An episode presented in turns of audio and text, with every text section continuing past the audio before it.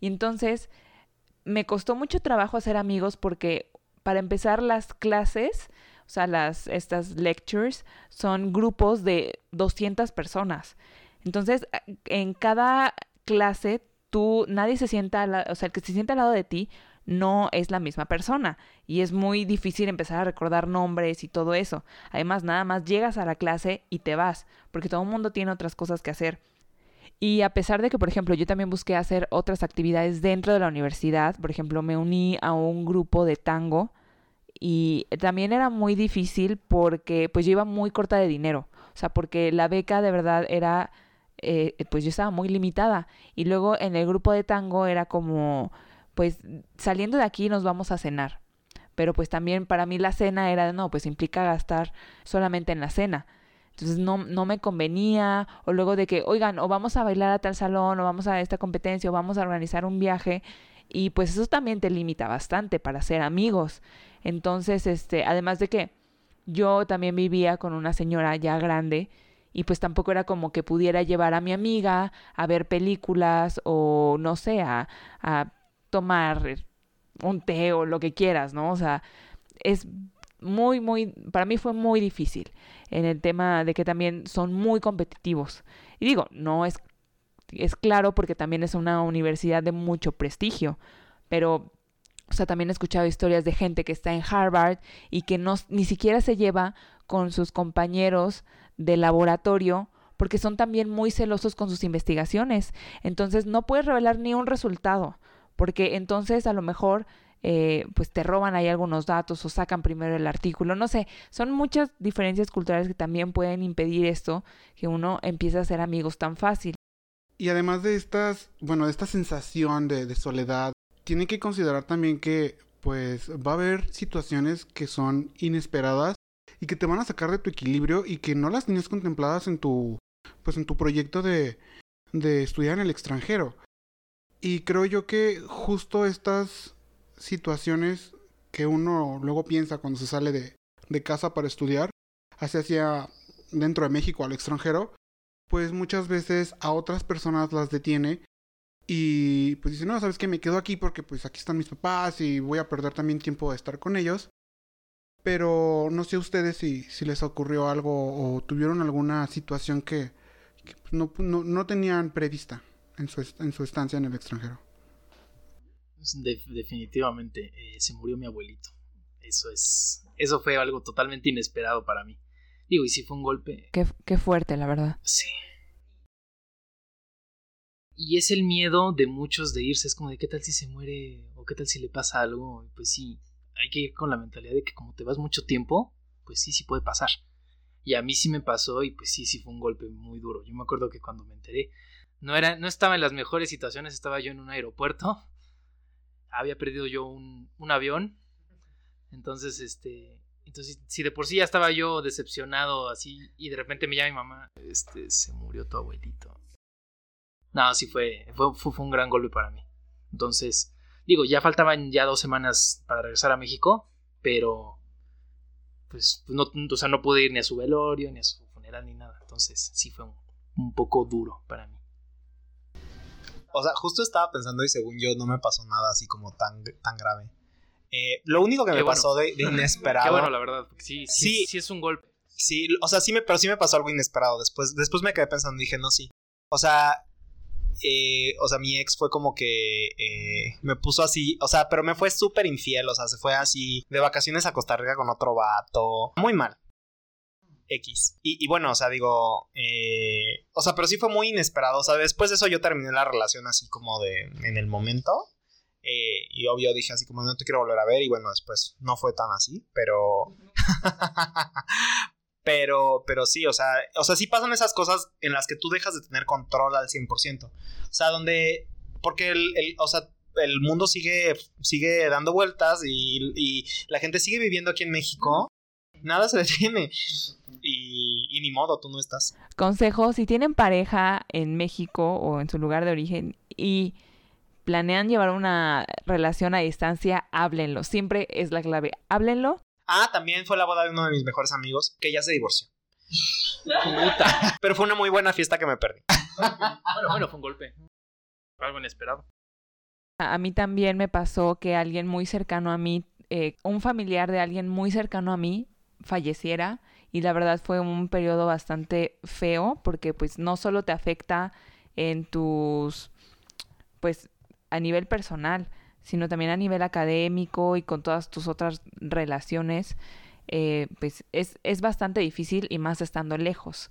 Pero en mi caso, por ejemplo, hace pues seis meses también tuve una época de mucha crisis porque tuve muy mala suerte, o bueno, pasé muy malos ratos en cuanto eh, con cosas relacionadas con mi vuelo, con el equipaje y con mi alojamiento. O sea, además de mis relaciones personales, ¿no?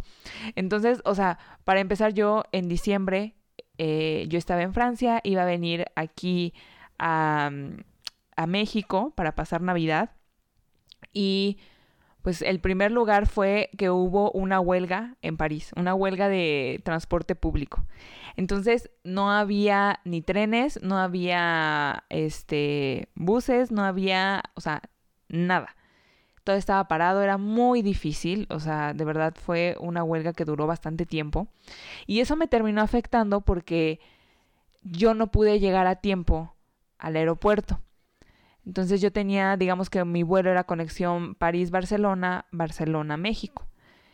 Y yo no llegué a tiempo al aeropuerto de París. Entonces fue casi, casi perdía mi vuelo de Barcelona a México. Y pues no, o sea, no son vuelos nada baratos como para perderlos así nada más, ¿no? Em, fue algo muy extraño. Encontré alguien, un extraño en el aeropuerto, me ayudó a conseguir un vuelo, el, digamos como el siguiente vuelo. O sea, y lo que yo tenía que hacer era no llevar mi equipaje. Para esto, o sea, yo, Anaí, llevaba dos maletas de 25 kilos llenas porque, pues, no sé, no sé, no, no sé empacar. No, sí sé empacar, pero llevo muchas cosas. Eh, entonces, pues en ese momento fue como también buscar cómo le hago para dejar mi equipaje. Afortunadamente también pues tenía conocidos, que tenían conocidos, que me ayudaron a cuidar mi equipaje durante 15 días que yo estuve aquí en México. Y pues al final sí pude tomar mi vuelo, pero de verdad fue un shock para mí, porque me sentía atrapada en, en, el aeropuerto, porque yo ya había dejado mi lugar donde rentaba, no podía moverme porque no, no había medios de transporte. Luego, mi, mi segundo semestre me tocaba en España. Y también tuve muchísimos problemas para encontrar alojamiento. De verdad, yo creo que España es bastante difícil en cuanto a estos temas y tienes que tener muchísimo cuidado. O sea, en un mes me cambié tres veces de alojamiento. Eh, y después de todo esto, pues, pandemia.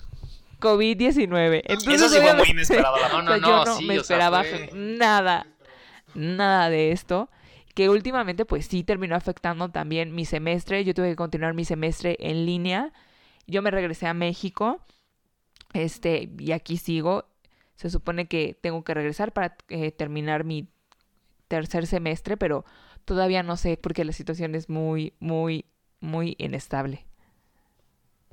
Ahí también me sacaron dinero de mis maletas porque yo en mi crisis no recordaba que llevaba dinero en las maletas y también me robaron mi cartera en España ahí andando. No lo sé, fue como pickpocket y ya. Ya hacen limpias en Catemaco, ¿eh? Por si ocupas. no, pero también creo yo que eh, deben de...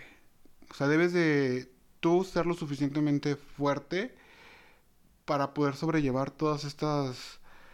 Pues estos eventos que no tenías contemplados. Y al final, justo ahí reside pues tu, tu capacidad de, de, poder absorber estos, estos problemas que se te presentan. Sí, esa resiliencia que, que debes de tener.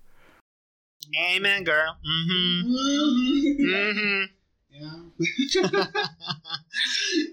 bueno, y no vayan a creer que este episodio es puro pesimismo. sí, sí, sí, o sea, tampoco quiero que se lleven como una mala experiencia de este podcast. O sea, al contrario, yo creo que al final el intercambio o el irte al extranjero siempre, siempre, siempre vale la pena porque pues aprendes cosas nuevas y es, o sea, a pesar de todo esto que nos pasó a los tres, yo creo que, pues no sé, no, no nos arrepentimos de haber realizado una estancia en el extranjero. Y o sea, ¿qué fue lo que ustedes más valoraron de este, de este periodo? Conocer gente y viajar, sin duda alguna. Yo lo que más quería era conocer Europa y así, así lo más que, pues, que pudiera. Y sí, sí tuve la, la, oportunidad y fui muy afortunado de poder conocer muchos países, ciudades. Y eso es realmente increíble. O sea, yo, yo aprendí mucho más en mis viajes que en la escuela, sin duda alguna. O sea, fue, fue para mí increíble. Y dos, conocer tanta gente. O sea, en serio, la mentalidad que tenía la otra gente. No digo los conocimientos, pero la manera de ver la vida que tenía la otra gente que, con la que yo convivía era increíble. O sea, al final, cualquier conversación que yo tenía con, otra, con otras personas de otras culturas era para mí bastante enriquecedor. Entonces fue... Sí, o sea, te abre la mente de una forma, o sea, cañona. Yo la verdad, esa era mi expectativa, como conocer un buen de gente y, y como conocer muchos lugares y pura, vegana. Pero sabes qué, o sea, al final, eh, o sea, creo que lo, que más gané fue como de, en cambio de, personalidad, o sea, me di como mucho cuenta de, de, como muchos sesgos que tenemos por haber crecido en una cultura latina.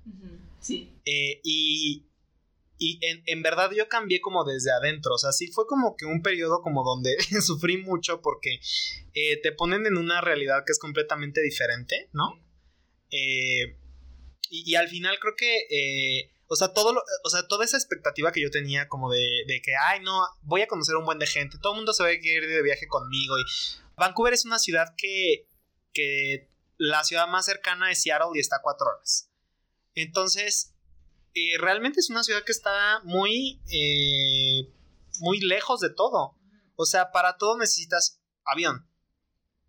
Excepto para las cosas naturales, ¿no? O sea, ahí sí.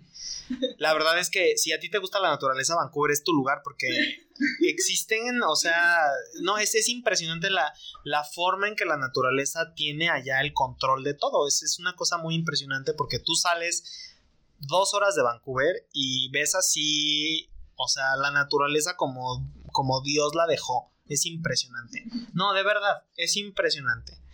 Eh, pero, pero digo, lejos de eso, eh, eh, creo que yo, o sea, como persona crecí mucho. y, justo como que regresé como dándome cuenta de, todas las cosas que, que, como cultura podemos mejorar. Y que yo digo, o sea, de verdad es que deja de juzgar a la gente, etcétera, etcétera, etcétera. Sí, es que es eso, o sea, aprender a estar solo.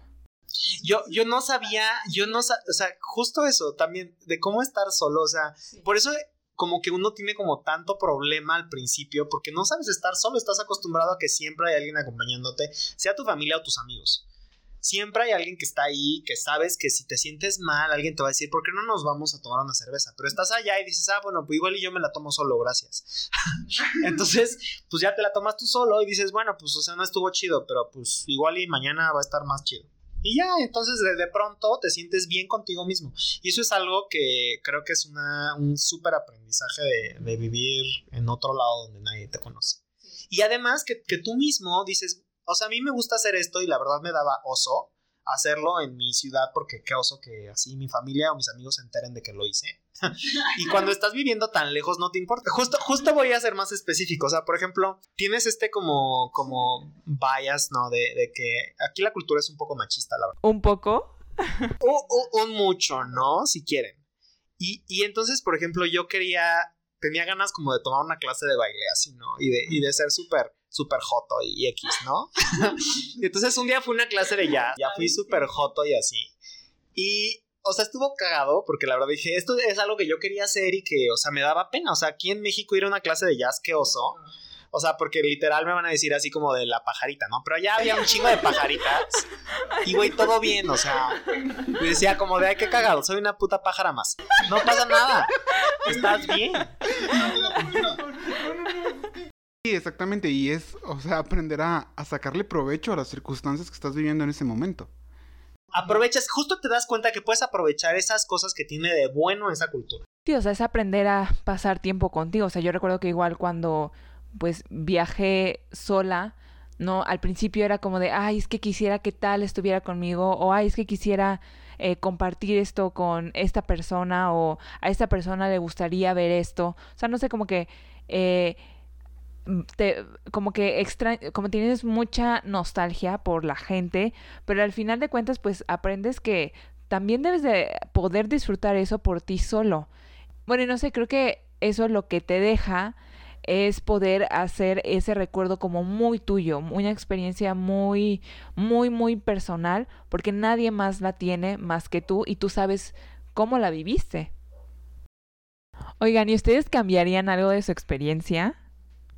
Eh, o sea, creo que lo que, la verdad, de lo único que sí me arrepiento es de no haberle eh, puesto atención a esta recomendación de fijarme eh, cuáles eran las líneas de investigación de la universidad a la que fui. Aunque aprendí muchas cosas y al final eso igual fue muy enriquecedor porque eh, te abre tu mundo. O sea, tú conoces ciertas cosas, ¿no? Sabes que las manzanas son rojas, pero no te enteras, por ejemplo, que hay manzanas que son amarillas, ¿no? Y entonces, o sea, el hecho de irte así como a la universidad que, que, mejor convenga en, tu criterio desde ese momento y no fijarte en eso, te da la oportunidad de conocer otras cosas que tú no sabes que existían, ¿no? Eh, pero, eh, si, si, tú como que puedes dirigir esa, eh, pues, o sea, tus estudios hacia el lugar a donde tú quieres ir, puede ser que mejores tu, o sea, que tengas una mejor experiencia al final de cuentas. Yo siento que me faltó preparación y fue porque me enganché mucho con mi trabajo y como que le di más prioridad a mi trabajo que a irme de hacer estudios. Pero realmente, si tú te quieres ir a hacer estudios, lo que tienes que pensar es, güey, no pasa nada si de pronto no eres el mejor en tu trabajo. O sea, no pasa absolutamente nada porque como quiera te vas a ir. Y cuando regreses nadie se va a acordar de que tú no eras el mejor. Pero te tienes que dar el tiempo y tienes que darle prioridad. O sea, eso va a ser tu prioridad porque es lo que estás haciendo a futuro. Entonces es muy importante.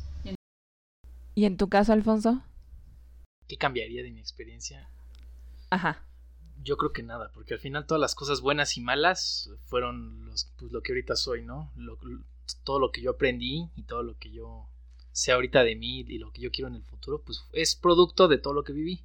Lo único que estoy pensando ahorita, que igual suena muy banal, es haber aprendido más el idioma. Porque al final yo lo aprendí ahí. la sufrí, pero aprendí. Pero por lo menos si yo hubiera aprendido un, pues, un poquito más antes, mis primeros cinco minutos si hubiera sabido lo que, lo que decía el del autobús, ¿no? Pero no es determinante, ¿no? Sí, no, no, no, no. Yo creo que eso, pues por eso digo, es un poco banal, un poco. Pero sí, sí es, o sea, es padre cuando llegas ya sabiendo. Pero yo creo que si te avientas, tampoco. También es una experiencia, ¿eh? Buenísima, buenísima. O sea, por ejemplo, eh, no sé si, o sea, tú, Anaid, que tuviste como la oportunidad de irte de intercambio. Y además te fuiste de maestría. Eh, ¿Crees que te haya ayudado esta experiencia previa? O sea, ah, como a tomar mejores decisiones. Ah, sí, o sea, totalmente. Eh, para empezar, pues yo ya sabía cómo administrarme, también cómo vivir, un poco, o sea, cómo buscar alojamiento, rentas, o sea, ya sabía más o menos cómo funcionaba esto y pues digo, aún así le sufrí, o sea, o le estoy sufriendo. Y creo que también estuvo bien que mi experiencia en el intercambio pues no haya sido la mejor. Me afectó un poco el hecho de que obviamente los estadounidenses no son una cultura tan abierta. Entonces yo sí recomiendo que si es la primera vez que, eh, está, que vas a tener una experiencia internacional, te vayas a Europa. O sea, porque allá también valoran muchísimo el hecho de que seas estudiante, o sea, hay también muchas cosas más cerca, o sea, el hecho de que no haya fronteras, de que puedas viajar libremente, es un plus, o sea, que ninguna otra región te la da. Este, hay muchísimos museos, o sea, la historia, la cultura es fascinante que pues aprendes mucho más y, e incluso aprendes hasta como, aprendes a entender a, la, a las otras personas y creo que eso, es lo que hace falta en otros países, como esta, no sé, eh, empatía con los demás. Eh, además de que, por ejemplo, si eres menor de 25, muchos museos y muchas actividades son gratis, lo cual me parece fantástico. Y pues escuchas otras historias, escuchas vidas de gente de todas partes del mundo, cosa que a lo mejor en Estados Unidos es un poco diferente porque eh, pues mucha gente simplemente no viaja tanto o no tiene como esta pues mente tan abierta. Además de que eh, lo que yo me di cuenta, o sea, no, no tengo datos, no tengo, no tengo pruebas, pero tampoco dudas de que la sociedad es más homogénea y no es tan clasista. Entonces, eso pues te ayuda a que también a ti te vean como un igual. Eh, no sé, llegas como extranjero y pues eres un estudiante más, no eres como el extranjero, sino eres parte de ellos. También lo que yo recomiendo bastante, y obviamente si tienes el idioma, o en el caso de que haya programas en inglés, que es un poco más fácil, es que vayas a Francia. Eh, es de los, yo creo que es de las mejores opciones y porque mm, digamos que consienten mucho a sus estudiantes. O sea, eh, con eso lo hecho de que les dan el apoyo para la renta, les dan este, hay también muchas becas dentro de la universidad, incluso para estudiantes internacionales. O sea, aunque tú vayas con otra beca, también te la pueden dar. Este, eh, las residencias son súper, súper baratas y además te dan esta ayuda con la renta, em, tienen descuentos en el transporte para todos los estudiantes y también tienen estos eh, restaurantes eh, como comedores para los estudiantes y los menús son bastante, bastante baratos. O sea, yo me acuerdo que un menú que era bastante bien servido estaba en 3 euros. O sea, y estaba bastante bien, que vendría siendo como unos, eh, no sé, 90 pesos. Que, digo, para estar en, en Europa está muy, muy bien. Em, además de que cuando tú llegas como latino, también lo valoran muchísimo. Por ejemplo, el hecho de que dices, soy de México y es de, wow, ¿no? O sea, ¿qué andas haciendo aquí? Este, incluso la gente de las tiendas te lo pregunta y se asombran y les encanta y siempre te preguntan de cómo es México y oye la playa y esto, o sea, les, les encanta. En cambio, por ejemplo, en Estados Unidos llegas y dices como soy de México, pues ya es como de... I love it. Y otra cosa que también eh, recomiendo es que si puedes quedarte con roomies locales, eh, eso está súper bien para practicar el idioma. O si quieres como acercarte más a la cultura de ese país, o si es como tu objetivo quedarte en ese país, mejor quédate con roomies locales. Las residencias son muy padres, este, porque también conoces a estudiantes de todas partes del mundo, pero no hay tantos locales. Entonces ahí también tienes que evaluar como cuál es tu objetivo a largo plazo. O sea, solo, quiero decir que, o sea, en Canadá, eh, sí, tampoco hay esta diferencia de clases. O sea, es, en ese sentido es parecido a Europa.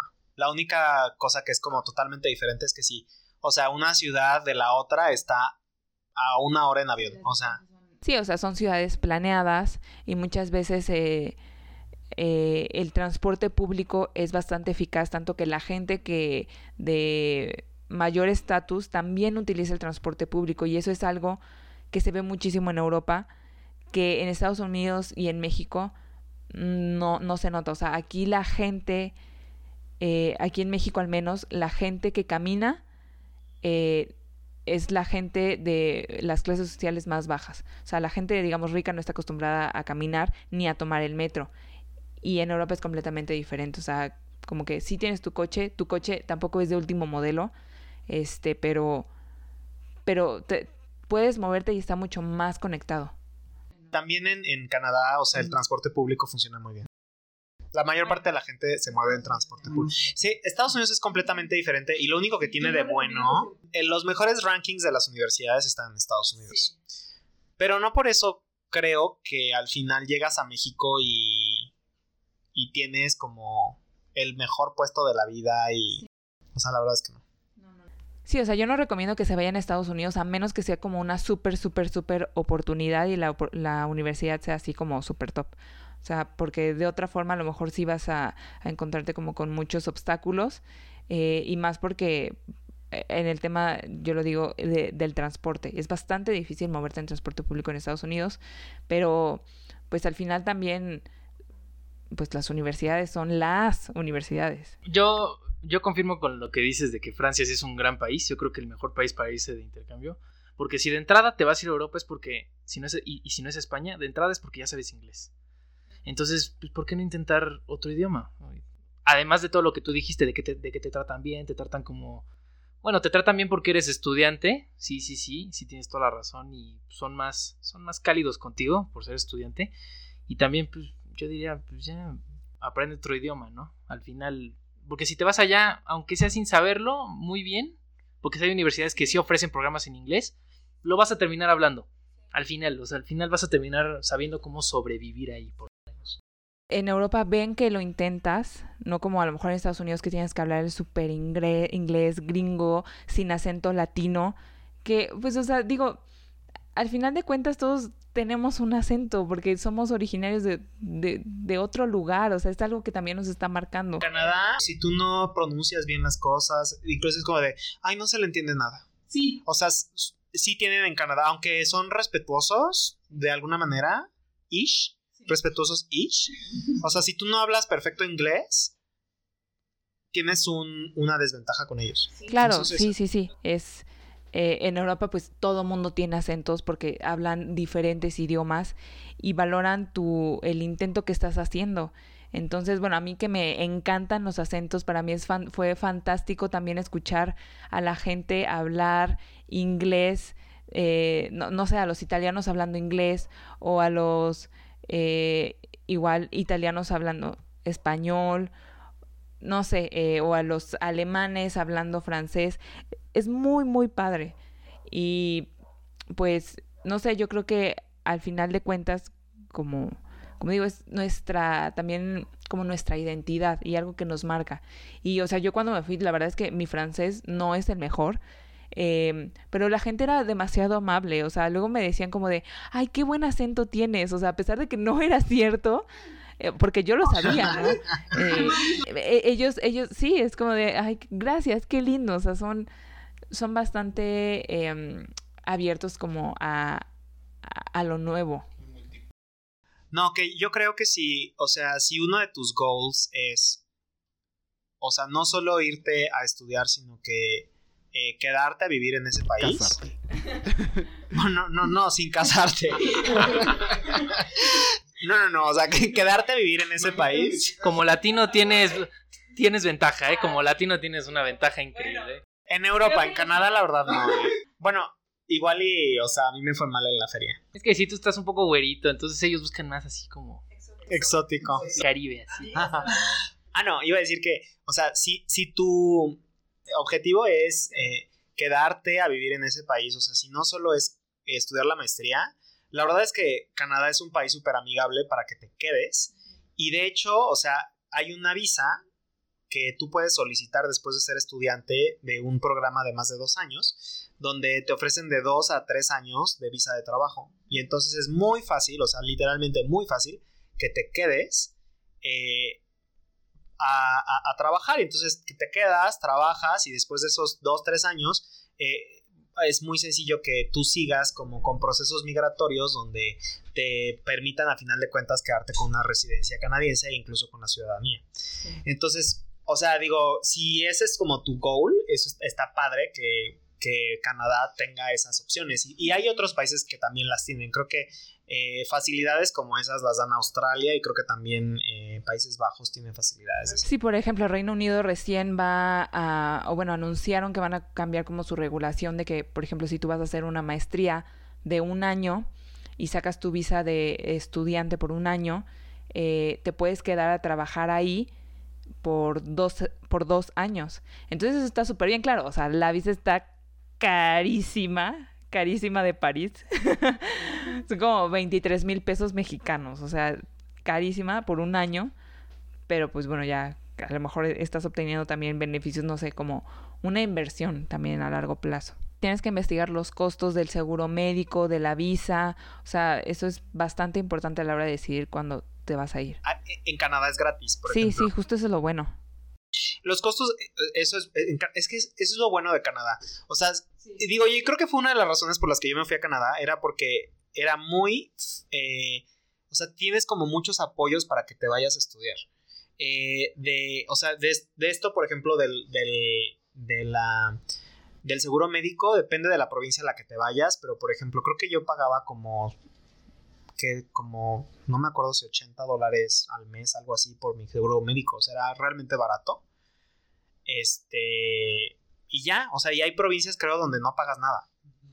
Entonces, o sea, eso es una super ventaja eh, que, que, yo creo que muchos países no tienen y además la colegiatura no es cara. Y bueno, en el caso de eh, los intercambios, como, como en tu caso, Alfonso, la institución que, que te apoyó para realizar tu, tu intercambio, ¿te dio un seguimiento? O sea, luego que de, que regresaste o estuvo en comunicación contigo o de plano te dejaron así solito. Ah, mira, por parte por parte de la UNAM, este sí es, es increíble el apoyo que te dan, está muy está muy bueno. Este, te apoyan desde el momento en el que aplicas hasta el momento en el que regresas e incluso, incluso después. O sea, está, está muy buena la comunicación que tienen. Incluso, o sea, no importa la hora que, este, que, que, que sea de diferencia, este, puedes llamar a los números de emergencia y es como de a ver qué necesitas, lo que necesites. Y este, pero yo, yo hablo desde el punto de vista desde mi universidad. Conocí gente de universidades privadas, por ejemplo, ahí había una chica que era de la UDLAP, donde realmente era como de, no, pues aquí me dejan al abandono, o sea, me dejan aquí a ver cómo me desembarazo aquí. Entonces. wow, wow, wow, wow. Esto escaló muy rápido. Tenemos que hacer un capítulo de embarazo en el extranjero. Yo me esperaba como que una ¿no? Pero pues No, no, no, sí. de nueve meses están cabronas. Este, y pues sí, yo hablo desde el punto de vista de la UNAM, aquí echándole porras a mi universidad. Entonces, este. Pero, pero pues, ¿qué podría mejorar? ¿Qué podría yo mejorar? Este. Pues que tengan más. com- No, no más comunicación, que informen más a los alumnos sobre los temas de, de gastos. De gastos, porque sí, te lo pintan así como que muy bonito y todo, pero no, no te dicen, por ejemplo. Sí te dicen, ahorra. Ah, ok. ¿Cuánto? Exactamente, o sea, es como de. Es que. No, es que no te va a alcanzar. Es que sabes que, o sea, creo que también las universidades tampoco pueden hacer todo ese trabajo porque cada país tiene sus particularidades. Exactamente. Entonces, si te vas a España, puede ser que no gastes tanto que si te vas a Francia, que si te vas a Canadá. O sea, cada país tiene realmente su particularidad y tienes que investigar cuánto es. Y creo que en Facebook, por ejemplo, hay grupos. O sea, por ejemplo, en Canadá recuerdo que hay un grupo que es como de eh, mexicanos en Canadá o mexicanos en Vancouver. Mexicanos en Francia. Siempre hay mexicanos en donde sea. O sea, al país que te vayas siempre va a haber al ver un mexicano. Siempre va a haber. siempre. Y además siempre va a estar abierto a ayudarte porque sabe, sabe el, el, el pedo que es. O sea, literal. Sí. Luego de haber vivido eh, pues esta experiencia que es pues tanto hacer un posgrado en el extranjero como pues hacer un semestre de intercambio, cambió su perspectiva de su presente y su futuro eh, en algún momento y cómo fue que, lo vieron ustedes. Sin- Sí, sin duda. Sí, sin duda. Yo la verdad es que. Este. Pues yo antes tenía. Antes de irme tenía una perspectiva totalmente diferente de mí. Era como de yo quiero ser abogado. Y ya. O sea, voy a estar toda mi vida encerrado en una oficina en- enfrente de una computadora. De plano. Pero pues estar ahí me di cuenta que hay muchas más opciones. Y ya pude aprender de mis, de mis compañeros y de mis profesores. Y cambió totalmente. O sea, por cómo soy ahorita y por cómo voy a ser, la verdad es que la decisión que sí tomé, y fue gracias al intercambio, es que me gusta mucho la academia. Yo quiero ser profesor. O sea, ya, eso sí es gracias al intercambio y gracias a personas que conocí. Y digo, yo sí quiero ser profesor universitario, pero todavía me da miedo, entonces por eso ahorita estoy, se puede decir que ya estoy inscrito a una secundaria pública aquí en la Ciudad de México, porque quiero empezar Qué padre. creo que me dio más bien este sentimiento de, de que si estoy allá en el extranjero es para aprender cosas de allá y aplicarlas aquí. Entonces, este, si se puede, si se puede, quiero, pues, quiero re- retribuirle algo a mi país. Quiero retribuir algo, a- algo a mi país, que es al final pues, quien me dio la oportunidad de todo esto. Y a mi universidad. Entonces, eh, pues sí, definitivamente ahorita ya quiero empezar como profesor de secundaria y ver, pues, cómo puedo yo ayudar a los jóvenes de ahorita. Así es.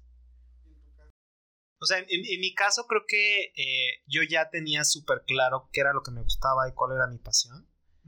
Y entonces la verdad es que en ese sentido no, no, no abrió como esa, esa ventana porque yo ya conocía muchas cosas cuando me fui. O sea, digo, creo que la, diferencia entre, entre Poncho y yo es que eh, Poncho eh, se fue a, un intercambio, él sigue estando como, eh, bueno, está terminando su, carrera y yo ya había trabajado cuatro años y medio, ya sabía qué era lo que me gustaba, cómo funcionaban las, las cosas en el trabajo aquí en México.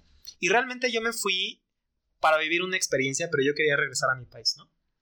Mi forma de ver el trabajo ese sí cambió, pero yo regresé queriendo hacer lo mismo eh, que... Con, o sea, yo, yo tuve un objetivo cuando me fui y cuando regresé mi objetivo siguió siendo el mismo. Y me encanta lo que hago. O sea, la verdad es que yo soy feliz con lo que hago. Y, y o sea, creo que me, me, sumó porque dije, ah, además de esto podría hacer estas otras cosas. Y sí tengo una perspectiva diferente, ¿no? O sea, una perspectiva más amplia. Pero eh, no cambió mi, forma de ver las cosas, pero creo que es porque yo estaba en un momento diferente de mi, de mi historia. Y algo interesante es que yo también siempre tuve como, o sea, mi, o sea, la razón por la que me fui a Canadá no fue porque me quería ir para allá. Aunque estando allá como que me abrieron esa espinita y al final dije, no, la verdad es que yo soy feliz en México, como por qué me voy a ir a otro país. y entonces en México yo soy muy feliz y yo regresé y nunca extrañé, o sea, eso es algo muy interesante. Estoy justo igual que tú, Pepe, estoy, o sea, a mí México me encanta. A mí la verdad es que México me ha tratado muy bien. Estoy consciente de los problemas que tenemos, estoy muy consciente de que aquí está la situación un poco difícil. Pero pues yo, yo me quería ir, yo me quería ir para pues aprender y ver cómo puedo, y ver cómo puedo este, pues vivir aquí con los conocimientos que, que adquirí aquí, allá, perdón. Entonces, este, sí, o sea, yo no llevé una depresión post, post intercambio. No, sí, pero, o sea, mucha gente sí le da. Sí, sí, claro. O sea, es como de allá viví el, sueño. Y pues yo, yo también viví el sueño, era increíble. Pero pues, al final mi hogar está aquí. Entonces yo no quisiera vivir en otro, en otro país. Sí, y es exacto. O sea, vives, vives un sueño. Porque además, o sea, ese. Yo, por ejemplo, me fui dos años. Y a mí se me hizo como que viví cinco. O sea, de verdad es como que se me hizo muy largo. Y porque es que cambias completamente, o sea, aprendes cosas y ves cosas que nunca te imaginaste que ibas a ver, entonces es como que eres así completamente nuevo allá, ¿no? O sea, es, algo muy, muy interesante como lo, que te pasa de manera personal. Y en tu caso, Alfonso, ¿quisieras volver a estudiar en el extranjero? Sí, sin duda. Sí, sin duda, pero no con los ánimos de irme a quedar allá. O sea, ahorita estoy viendo si me puedo ir a una estancia de investigación para terminar mi tesis o a por lo menos hacer un capítulo y este, pues sí, precisamente es pues por eso, porque pues, sí quiero volver a irme, quiero aprender más cosas, pero siempre con las miras de cómo puedo aplicarlo aquí. Algo muy curioso de ahorita toda esta plática que hemos tenido es que a pesar de que sus experiencias fueron pues diferentes, ustedes al final tienen como este mismo objetivo a futuro, o sea, regresar a México y es algo que me impresiona mucho porque creo que la mayoría de las personas que se van al extranjero es porque se quieren quedar allá, o sea, no quieren regresar a México y Sí, mucha gente. O no sé si esa es como lo, la percepción que tenemos de la gente que se va, ¿no? Que no quiere regresar. Pero creo que sí es mucha, ¿eh? La que, o sea, la que está allá y dice, no, es que esto es mejor. Es que, no sé, o sea, yo, yo, o sea, depende de cada, de cómo le ha ido en la feria. Quizás a ellos no les ha ido tan bien como, como a nosotros en México. Y después de esta experiencia, eh, ¿qué oportunidades creen que han obtenido gracias a, esta, esta estancia en el extranjero, a este posgrado que, realizaron en el extranjero?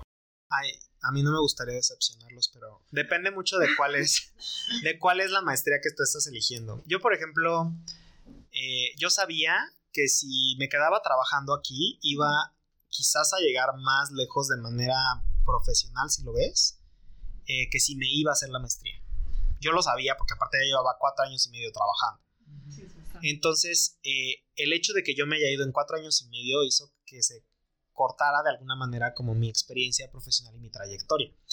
Eh, pero era algo que yo quería hacer y que yo sabía que no iba a ser feliz si no lo hacía. Entonces, era algo que yo tenía que hacer. Y, y entonces lo hice y no me arrepiento de haberlo hecho porque la verdad es que viví experiencias que que ahorita, o sea, iba a ser un Godín más con un muy buen puesto si tú quieres y con una, una buena, eh, un, buen salario, pero no iba a ser más, más que eso, ¿no? Y, era algo que, yo necesitaba hacer. O sea, sí creo que debía haberme ido antes. Pero no me arrepiento de haberme ido después, aunque, porque, porque era algo que yo quería hacer, ¿no? Y, y, creo que la verdad, yo regresé y la verdad sí me costó más, sí me costó trabajo encontrar una posición donde eh, me pagaran de alguna manera decente. Y, además me costó trabajo también como volver a retomar este, eh, e, este ritmo de vida de, de ser como eh, godín otra vez y de cambiar, eh, o sea, de cambiar de ser estudiante, porque yo primero fui estudiante y después me tomé unos, unos meses sabáticos, que casi fue un año, y, y, luego regresé y fue así como de, ay, no, otra vez la oficina, y, y ya después te acostumbras a eso. Y dices, no, realmente esto es lo que yo siempre quise hacer y estoy feliz de hacerlo, ¿no? Y, y no, o sea, no me, o sea, si, si me preguntas, o sea, si me redituó, en términos económicos no, en términos personales sí. Académicamente elegí un tema de tesis que si no me hubiera ido, no hubiera yo tenido conocimiento de eso. Entonces, este, el idioma también, las fuentes son en francés, las fuentes son en inglés más que nada. Aquí en México no se habla del tema que yo quiero hablar. Entonces, eso fue lo que me funcionó. Primero, académicamente hablando, porque es un tema aquí, digamos, nuevo. O algo que no se habla. Este, y labor, este, en, en materia laboral, este, eh, yo apliqué para un puesto de, de pasante de, o de abogado junior en un, en un, despacho de abogados que es muy famosito y, y pues me aceptaron para una entrevista. Y más que nada por estar, por estar de intercambio y por haber viajado y por conocer este, otro idioma. Ay, este, el problema es que pues no sé en qué etapa nos estén escuchando ahorita los que nos escuchan, pero ahorita estamos en medio, ahorita estamos en medio de una pandemia y pues me dijeron, no, ¿sabes qué? Pues más al ratito porque COVID, ¿no? Entonces, este, al final, que al final sí fue una, pues sí, sí, sí salió algo muy bueno de eso. Muchas cosas buenas, de hecho. Sí, o sea, justo creo que es lo que ganas es crecimiento a nivel personal y también aumentas la seguridad en ti mismo. Es yo creo que lo más valioso que te deja. Y bueno, ya para finalizar este episodio, ¿qué apoyos conocen o que pudieran como recomendar a la audiencia para irse a estudiar al extranjero? Esa pregunta es para ustedes. Yo no, yo la verdad confieso mi ignorancia, no, yo no conozco entonces ustedes. Eh, bueno, en Estados Unidos, y si, siempre digo Estados Unidos porque al final son las universidades que tienen el mejor ranking y, y, es, y es al final así en tu currículum se ve así como de, ay, güey.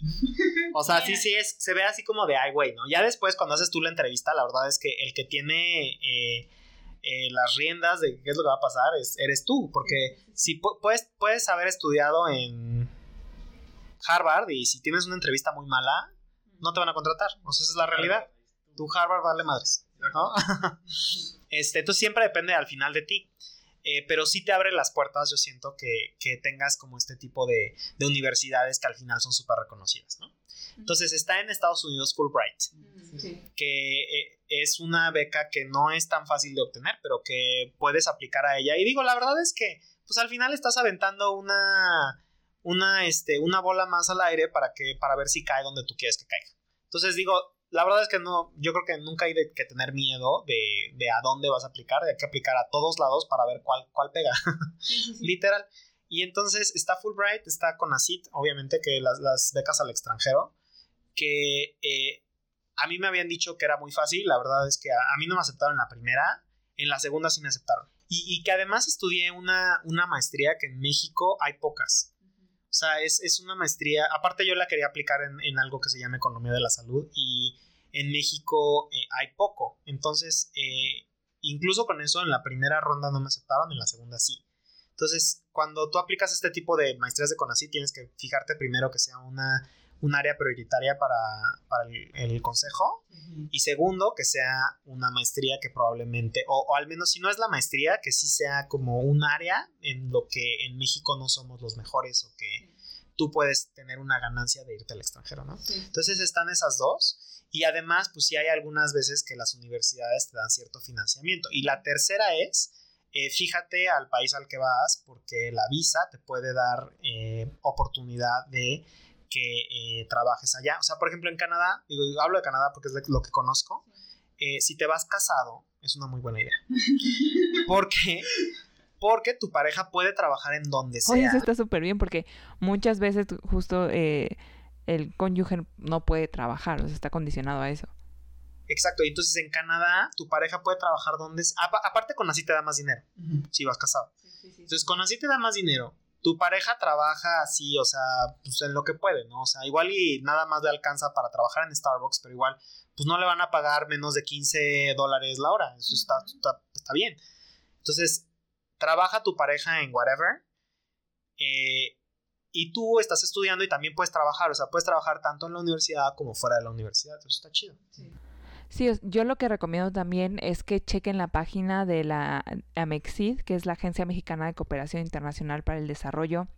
Y ahí vienen, o sea, un buen de becas, convenios que tienen con otros países. O sea, justo está, si te quieres ir a Estados Unidos, está Fulbright.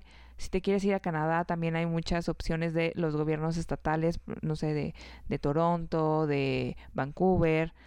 También está las becas Chevening, que son para Reino Unido. Son bastante competidas, pero pues ahí está otro apoyo. Eh, en mi caso, pues sí, Erasmus, que es para toda Europa. Y lo que tienen de padre las becas internacionales son que te pagan en la moneda local, entonces tampoco le vas a perder mucho al tipo de cambio.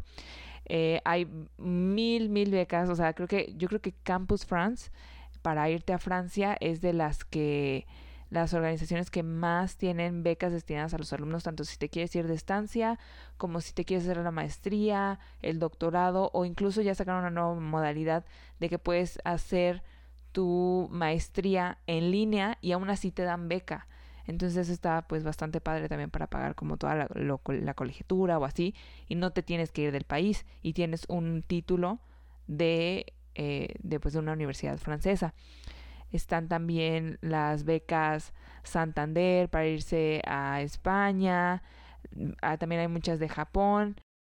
Además también están las becas de la Secretaría de Energía y financiamientos tipo eh, FIDER, que es el Fondo para el Desarrollo de Recursos Humanos y es pues por parte del Banco de México. También hay apoyos para el traslado o para comprar tu vuelo. Está, por ejemplo, el programa de la OIM, la Organización Internacional para las Migraciones de la ONU, cuyo programa eh, se llama Fit for Students.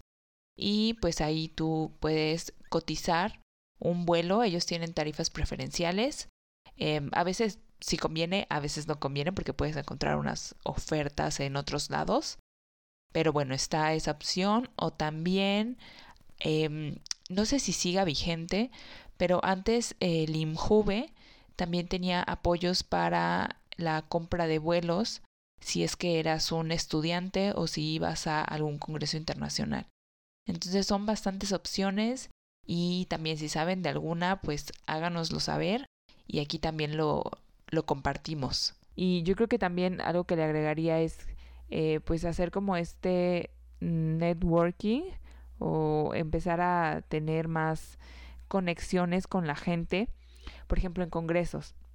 En los congresos la gente está bastante abierta o como que es más receptiva a nuevas opiniones o a eh, o a que la gente se acerque a comentar su, sus investigaciones o sus, sus ideas. Eh, eh, creo que una clave muy importante son los congresos y a lo mejor y o sea, como congresos internacionales.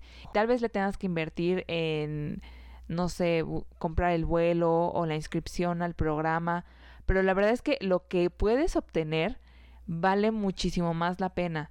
Eh, incluso estos congresos en grandes universidades, no sé, en, en, Reino Unido, en Estados Unidos, que te sirven bastante para también darte a conocer o participar en conferencias, en workshops, en competencias internacionales, por ejemplo, competencias de en ciencias sociales, eh, en, con estos debates, en bootcamps, en estancias de verano.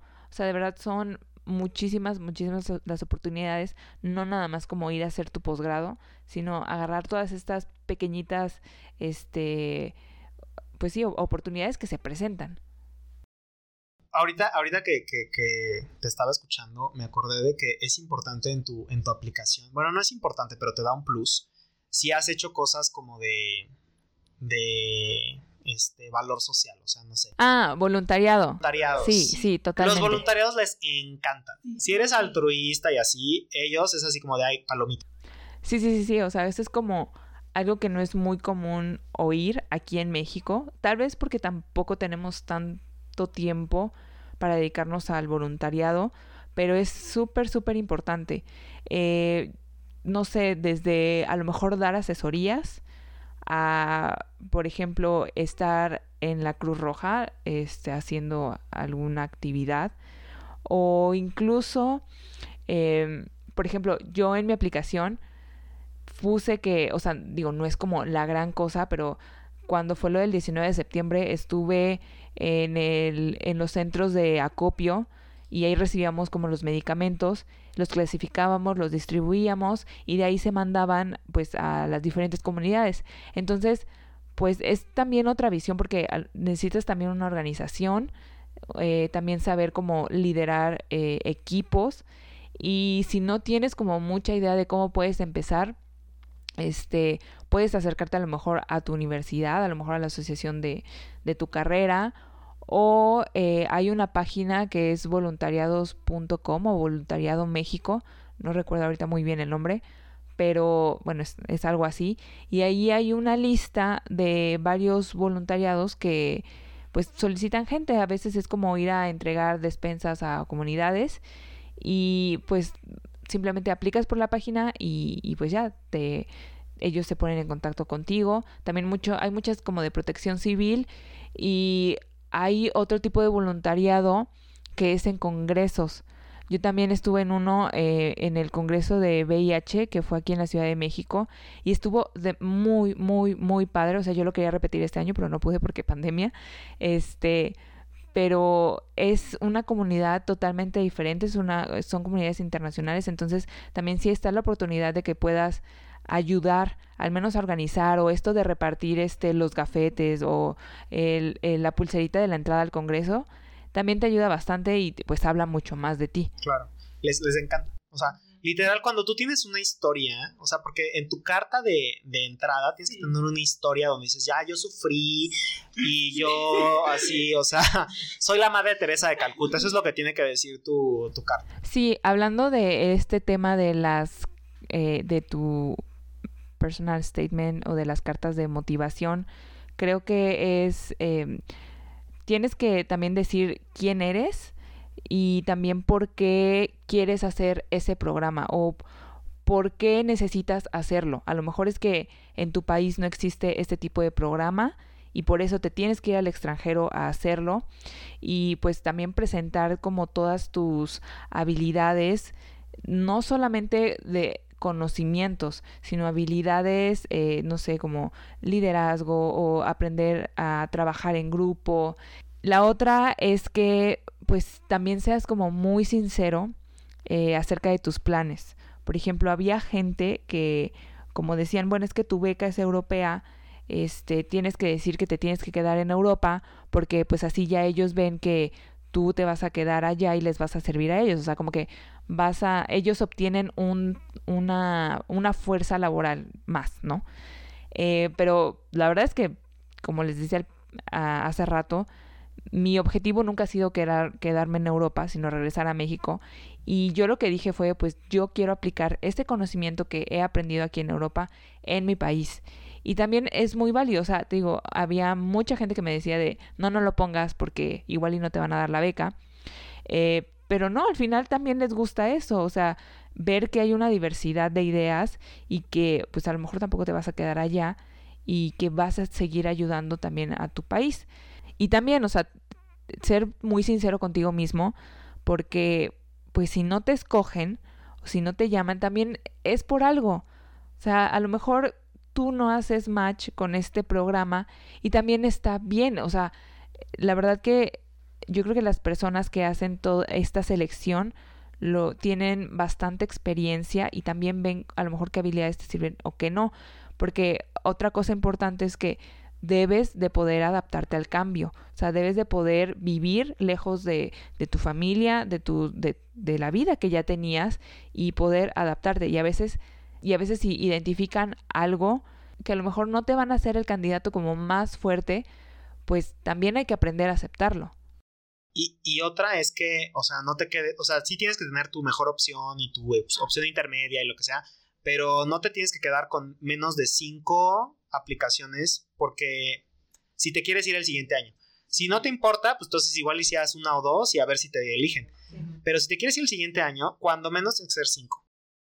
Sí, y otra cosa es eh, lo que les comentaba, o sea, darte a conocer incluso a niveles como más pequeños. eh, no sé, estoy pensando en interactuar en Twitter, así, cosas tan fáciles de que tú sigues a, no sé, tu investigador favorito o alguien, la persona, la figura pública que admiras y pues también le puedes comentar cosas y que no te dé miedo, o sea, expresar tu opinión porque eh, yo lo he visto con una amiga que pues siempre interactuaba con, con su acá, este, su modelo a seguir y siempre le comentaba en Twitter y le com- compartía cosas también, este, no sé, y un día fuimos a, un congreso, estaba esta persona, ella se acerca, así como de, bueno, ¿sabes qué? Me voy a quitar la, el- la pena o el miedo de hablarles, de hablarle, y pues se acercó, lo saludó y le dijo que era una como,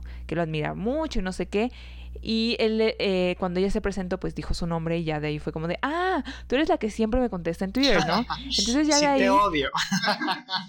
O sea, es- estuvo bastante padre porque de ahí, pues, él, eh, pues ya hasta se enviaban correos y ya luego él le recomendaba como congresos, seminarios o, u otras oportunidades. Entonces, eh, también es eso, saber que los investigadores o las figuras públicas tampoco son inalcanzables.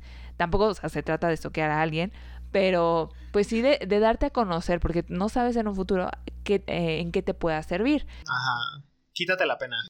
Sí, o sea, es eso, o sea, que dilo, quítate la pena y dilo y pues es bastante enriquecedor tanto, o sea, también a nivel personal el poder decir, wow, ya estoy teniendo una conversación con alguien a quien yo admiro.